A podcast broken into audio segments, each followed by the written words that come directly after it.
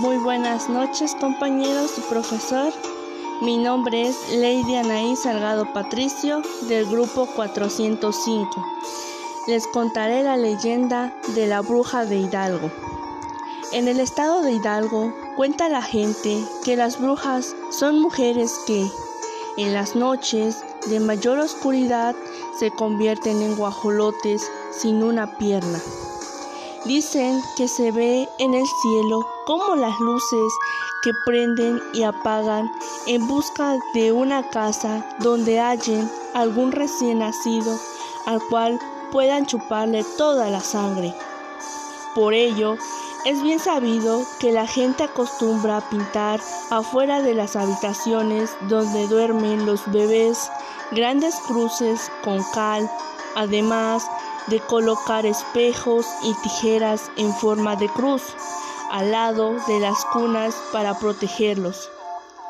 Uno de los muchos casos de brujas que sucedió hace muchos años se cuenta que en un, en un cuarto de adobe alejado del pueblo de Singilacán vivía un señor junto con su esposa él era conocido entre la gente por su trabajo, aunque de su esposa se corría el rumor de que era bruja, cosa que el señor ignoraba.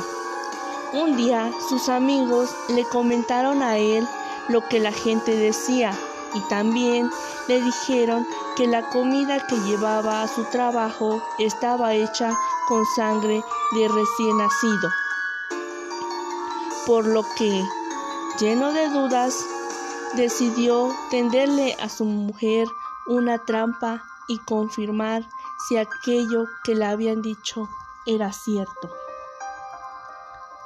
Así que ese mismo día llegó a su casa diciéndole a su mujer que estaba tan cansado que iría a dormir.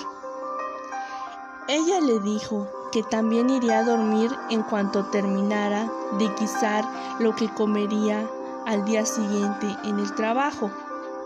Comida que, misteriosamente, siempre consistía en un pocillo con fritanga, tripa rellena con sangre cocida en alguna salsa de tomate. Ya acostado, el señor le hizo un agujero a su cobija por donde espiaría a su esposa.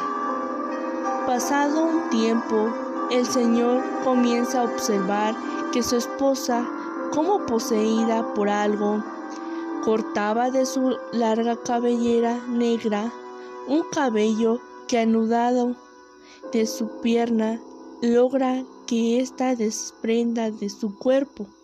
Terminado este acto que horrorizó al Señor, ella dejó la pierna junto al tlecuil, fogón, a la vez que iba transformándose en un guajolote, el cual salió volando de la casa y convertido en el cielo en una luz parpadeante que se perdió en la oscuridad. Aterrado por lo sucedido, pero a la vez indignado por la traición de su mujer, el Señor quemó la pierna echándola a Tlecuil y decidió esperar desde su escondite. Ya cerca del amanecer, la pieza se iluminó de al regreso de la bruja, que traía consigo sangre de niño dentro de una tripa para cocinar la suculenta fritanga que comería su marido en el trabajo.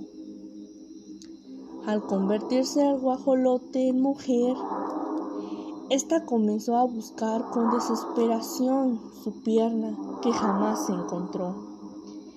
Dicen que al día siguiente, cuando ya todo el pueblo sabía la noticia, la gente unida decidió quemarla en leña verde en el centro del pueblo.